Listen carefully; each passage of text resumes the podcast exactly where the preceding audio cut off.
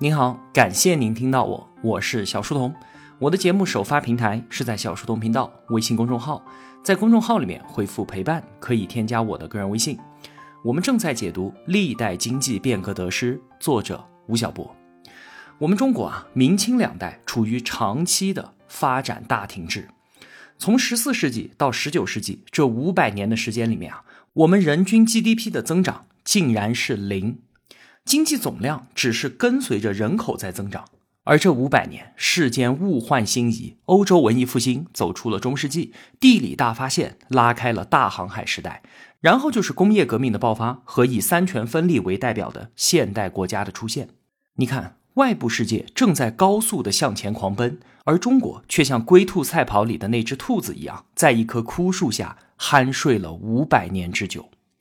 直到一八四零年，国门被枪炮打开，大部分人仍然还在沉睡。要到一八九四年，我们在中日甲午海战当中一战而溃，才全民皆醒。为什么会这样呢？为什么在明清两代治国者会变得如此的保守呢？一个很大的原因就是我们之前所说的王安石变法的惨烈失败，让体制内创新的动力和勇气彻底的丧失掉了。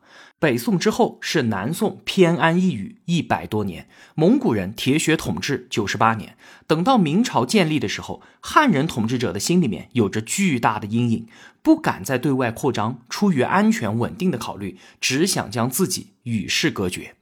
而之后的五百年呢，就是从稳定压倒一切到稳定压垮一切的过程。历代经济变革得失这本书里面啊，一再的谈及四大基本制度的建设，在明清这四项制度都出现了恶劣化的现象，专制的程度是远远高于之前的汉唐宋的。有学者就认为啊，真正的专制就是从明代才开始的。首先，地方和中央的权力分配问题。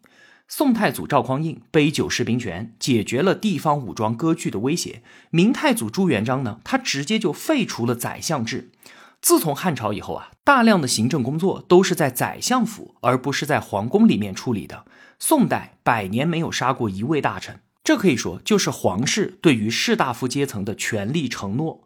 而朱元璋呢，他连续杀了几任宰相之后，直接就废除了宰相制，他把中央权力当中的皇权和相权的平衡彻底打破掉了，把宰相扒拉到一边，卷起袖子自己干，创造了八天批阅一千六百多份奏折，处理三千三百多件国事的辉煌记录。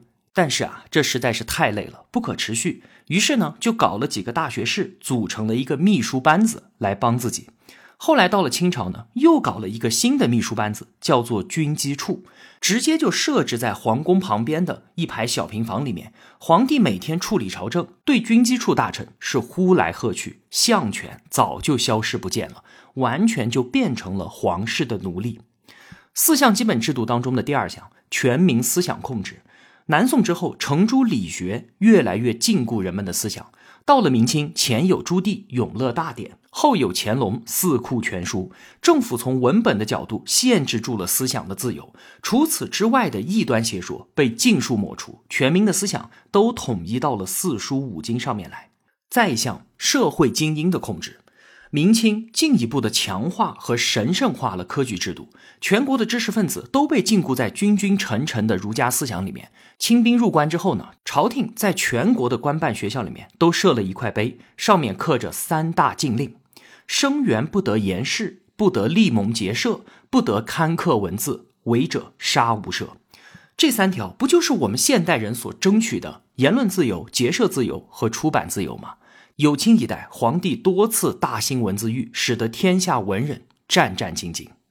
最后一项，在宏观经济制度上面，对外闭关锁国，将自己打造成铁桶一只；对内呢，男耕女织，将人民打成散沙一盘。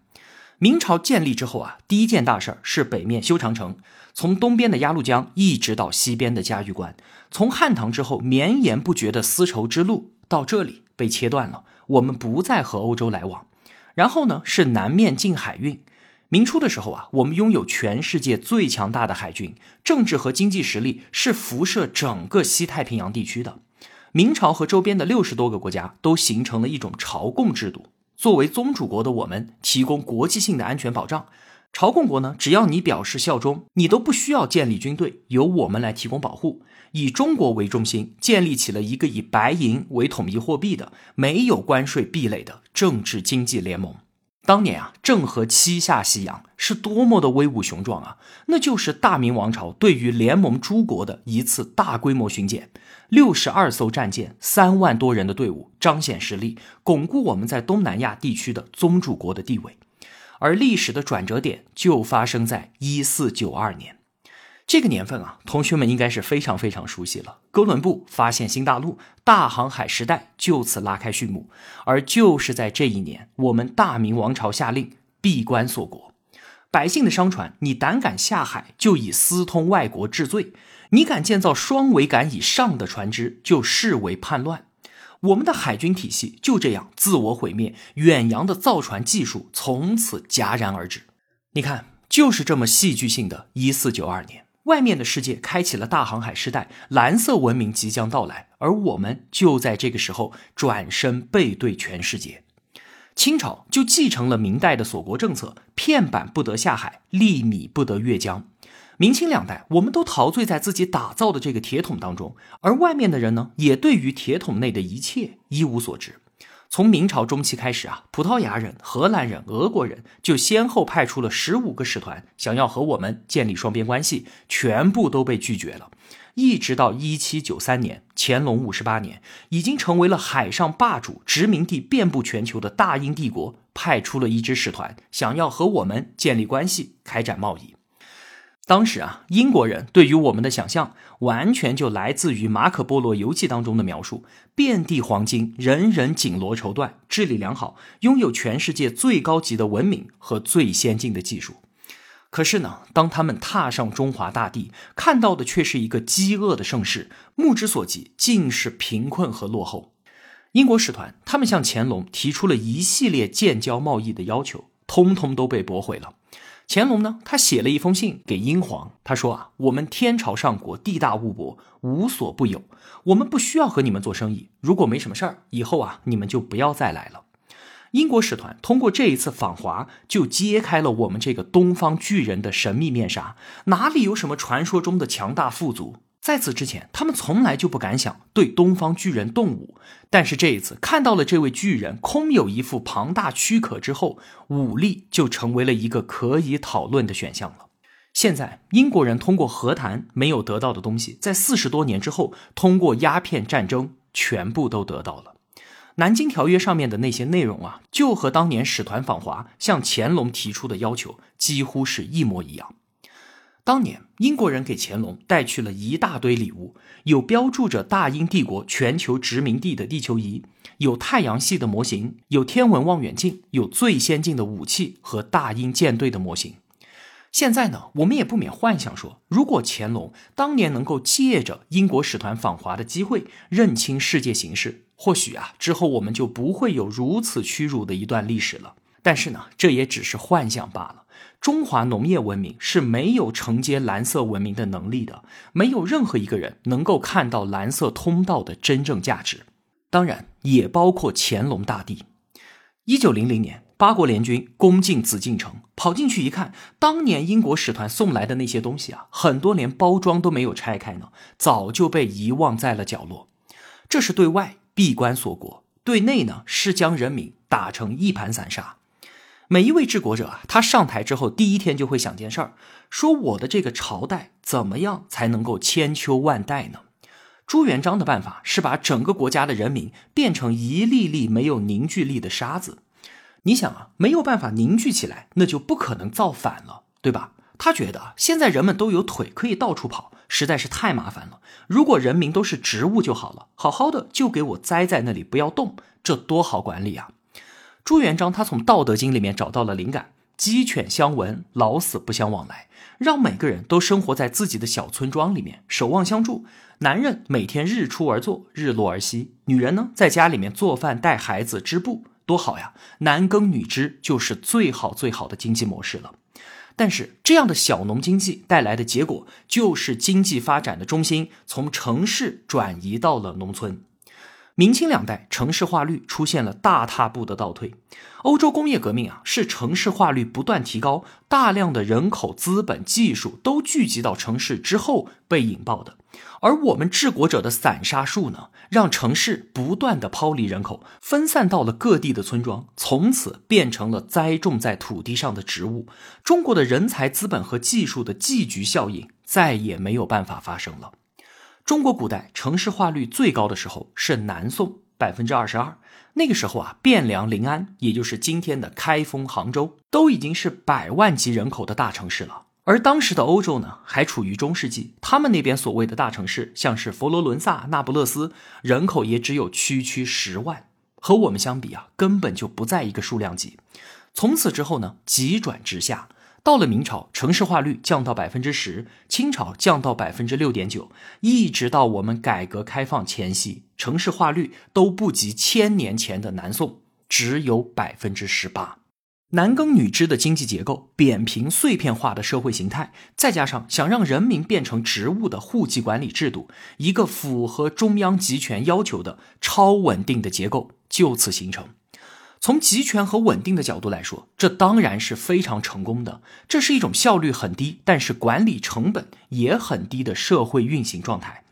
如果说没有之后来自外部的工业革命的冲击，很可能这就是我们中国历史的终结之处了。那么明清两代的商人呢？他们都消失了吗？并没有，只是沦为了一个权力的寄生性的阶级。因为特许经营制度，整个工商业完全陷入到了官商经济的藩篱当中。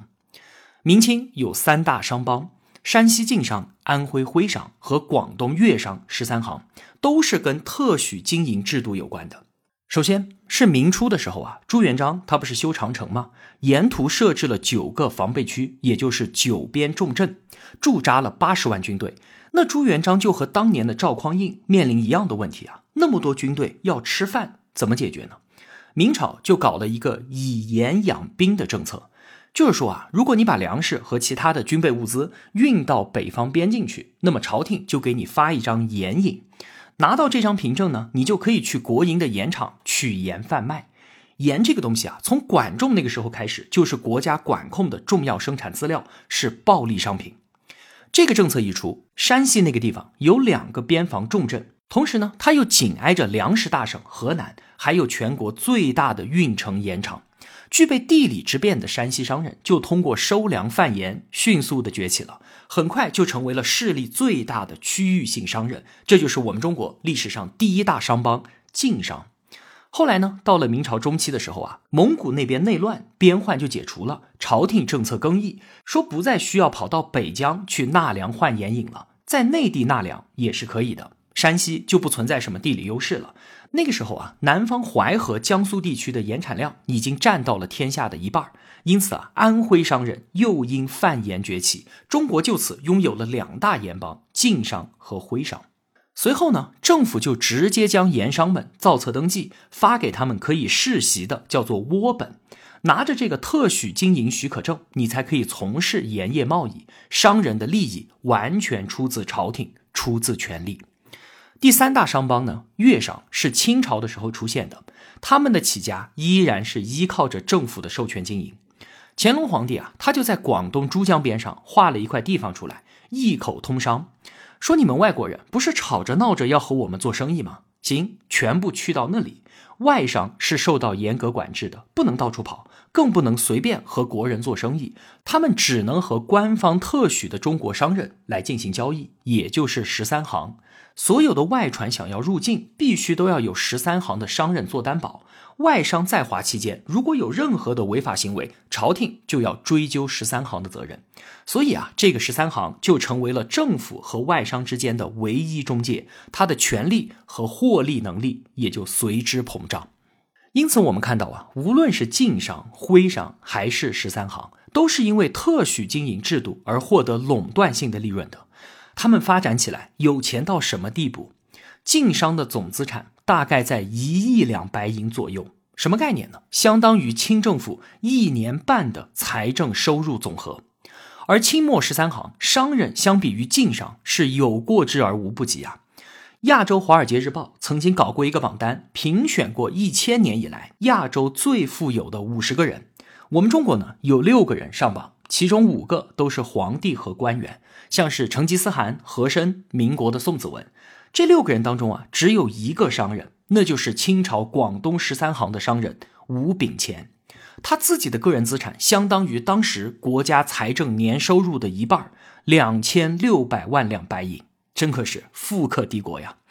三大商帮全都是被权力豢养长大的寄生虫，他们的财富和市场竞争没有关系，和产业开拓没有关系，和技术创新也没有关系。费正清他老人家就说：“中国商人阶级为什么不能够摆脱对于官场的依赖，建立起一支工业和经营企业的力量呢？”就因为中国商人想的从来都不是如何生产出一个更好的商品，而是怎么样才能从政府的手里面获得这件商品的特许经营权。所以啊，即便明清商人赚了非常非常多的钱，但是他们根本就没有什么安全感可言，因为他们的财富完全寄生于权力之上。所谓的商人精神，那更是无从谈起了。甚至他们自己都不认同自己的身份，不存在什么商人阶级意识。当他们赚到钱之后，只会想着拿着这些钱去构筑更加复杂的官商网络，然后呢，拼命培养自己的孩子去读书、去考科举。为什么？因为只有孩子成为了体制内的权势者，商人的荣华富贵才有可能得到保障。正如费正清他所说的，中国商人最大的成功就是他们的子孙。不再是商人，从明到清这一治理逻辑一以贯之。政治上越来越趋于保守，经济上呢越来越趋于官商专营，对外铁桶阵，对内散沙化，社会进步的动力全然丧失，制度大于技术。我们在政治和社会制度上不思进取，结果就造成了经济和科技的严重落后。大清王朝前前后后两百六十八年。其中呢，有一百三十八年被称为康乾盛世。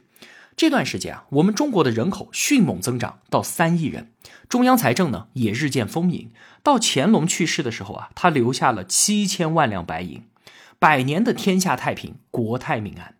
康乾盛世其实啊，就是我们中国社会在超稳定状态下平铺式的演进，无论是在经济、政治制度还是技术创新上面，都没有什么实质性的突破。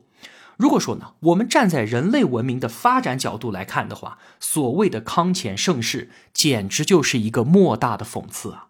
为什么？很显然，因为在同时期的西方正在经历思想、文化、科技的大爆发，诞生了伽利略、笛卡尔、牛顿、亚当·斯密、卢梭等等等等一大批天文、物理、社会、数学和哲学家，他们集体奠定了现代科学殿堂的基石。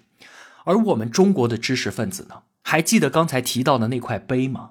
不得言事，不得结社，不得刊印，违者杀无赦。我们被这块石碑死死的压抑着。一七九九年，世界上有两个大人物都在这一年去世了，一个是我们的乾隆大帝，而另一个则是美国国父华盛顿。我们是不是很难想象这两个人竟然是同时代的人？虽然啊，即便一直到十九世纪三十年代，我们中国的经济总量还是保持全球第一，但这只是因为我们人口众多，我们的人均 GDP 增长几百年来都是零。而作为比较，整个十八世纪，美国人均 GDP 总增长率百分之七十二，欧洲百分之十四，全世界平均下来都有百分之六，而我们竟然是零。到了十九世纪，明清数百年的超稳定统治状态，因为内忧外患难以为继了。从稳定压倒一切，终于走到了稳定压垮一切。首先，鸦片输入造成白银大量外流。一八二六年，中国第一次出现了贸易逆差，朝廷决定通过禁烟的方式来抑制情况的不断恶化。结果呢，就导致了一八四零年的鸦片战争。我们当然认为这就是一次赤裸裸的侵略啊。但是呢，我们也不得不承认，这场战争是中国衰落的结果，而并非原因。似乎啊，这就是一个不可避免的事情，一定会有一个事件出现，让中国摆脱闭关锁国的状态。就算不是因为鸦片而发生战争，也会因为其他的事情发生爆裂的冲突。更大的威胁来自于我们国家的内部。从一八零零年开始，北方各地就爆发了白莲教起义，朝廷为了镇压，花掉了一亿两白银。鸦片战争南京条约赔款两千一百万两白银，多吗？当然多。但是和之后镇压太平天国和捻军起义比起来呢？战争前后持续了十四年，朝廷为此支出了七亿两白银，鸦片战争赔款的三十四倍，相当于十年的财政收入总和。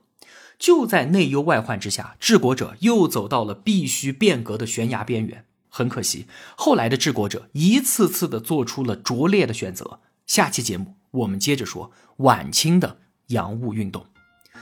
好了，今天啊就分享这么多了。我用跨越山海的一路相伴，希望得到您用金钱的称赞。小店里上了新的商品，也期待您的光临。我是小书童，我在小书童频道与您不见不散。